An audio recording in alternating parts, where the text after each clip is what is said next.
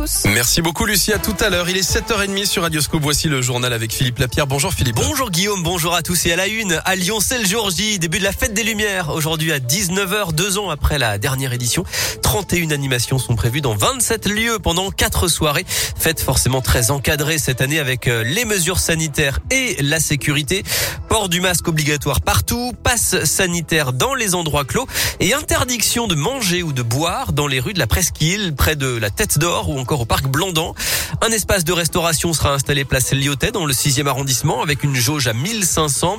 Des mesures fortes donc pour assurer le maintien de la fête cette année et qui pourrait d'ailleurs être encore renforcées si besoin, comme l'explique le maire de Lyon, Grégory Doucet. On a tout de suite souhaité avec le préfet Mayos mettre en place aussi une cellule d'ajustement et on se verra tous les matins pour adapter le dispositif si c'était nécessaire, renforcer. a priori, on ne va pas alléger, hein, je ne vais pas vous faire de fausses promesses, mais plutôt euh, adapter, peut-être renforcer s'il le faut, certaines euh, mesures de protection. Aujourd'hui, c'est difficile de vous dire ce que ça pourrait être, puisque bien évidemment, on va adapter euh, là où les solutions aux situations, aux difficultés que nous constaterons si, évidemment, il y en a et 200 policiers, 70 agents de sécurité sur la voie publique et 400 agents de sécurité privés seront mobilisés chaque soir.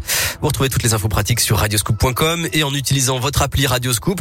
Et puis émission spéciale Fête des Lumières hein, ce soir sur l'antenne de Radioscoop avec Vincent et les journalistes de la rédaction de 16h à 20h. Dans l'actu, une bonne nouvelle, le variant Omicron ne semble pas plus dangereux que Delta, celui qui circule actuellement le plus. Et les vaccins anti-Covid sont a priori efficaces contre lui. C'est ce que confirme l'Organisation mondiale de la santé. En France, il y a eu 59 000 contaminations ces dernières 24 heures. C'est un record depuis novembre 2020 et 1600 patients hospitalisés en plus en une journée. À Lyon et sa région, mobilisation hier devant le lycée Robert Douaneau à Vaux-en-Velin. Élèves, parents d'élèves et profs en soutien à deux élèves menacés d'expulsion. La pétition en ligne a dépassé les 20 000 signatures. Nouveau rassemblement demain devant le tribunal de Lyon.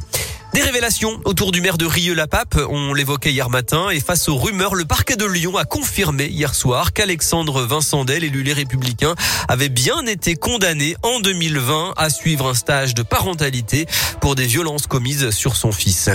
C'était une promesse de campagne des écologistes. La métropole de Lyon a annoncé revenir à une gestion publique de l'eau pour, euh, je cite, préserver la ressource. L'eau n'est pas une marchandise, c'est un bien commun précieux, a dit hier le président du Grand Lyon, Bruno Bernard. Ça concerne 1,4 million d'habitants. Ça faisait trois décennies que la gestion de l'eau était confiée au privé à Lyon. Actuellement, c'est Veolia. La nouvelle régie entrera en service en 2023. En sport et en foot, il y aura bien des supporters des Glasgow Rangers demain à Dessine pour le match de Ligue Europa face à l'Olympique lyonnais. Lundi, une interdiction totale avait été euh, évoquée, mais finalement, les Écossais pourront bien venir donc demain pour profiter du match à 18h45 et ensuite certainement de la fête des Lumières dans la soirée. Enfin, le lion est mort ce soir. Le dernier lion du zoo du parc de la Tête d'Or est décédé mardi. Il avait 13 ans. Jastrage était arrivé à Lyon en 2011. La ville de Lyon ne prévoit pas de le remplacer, hein, puisque vous le savez, elle ne veut plus accueillir de grands mammifères dans le zoo.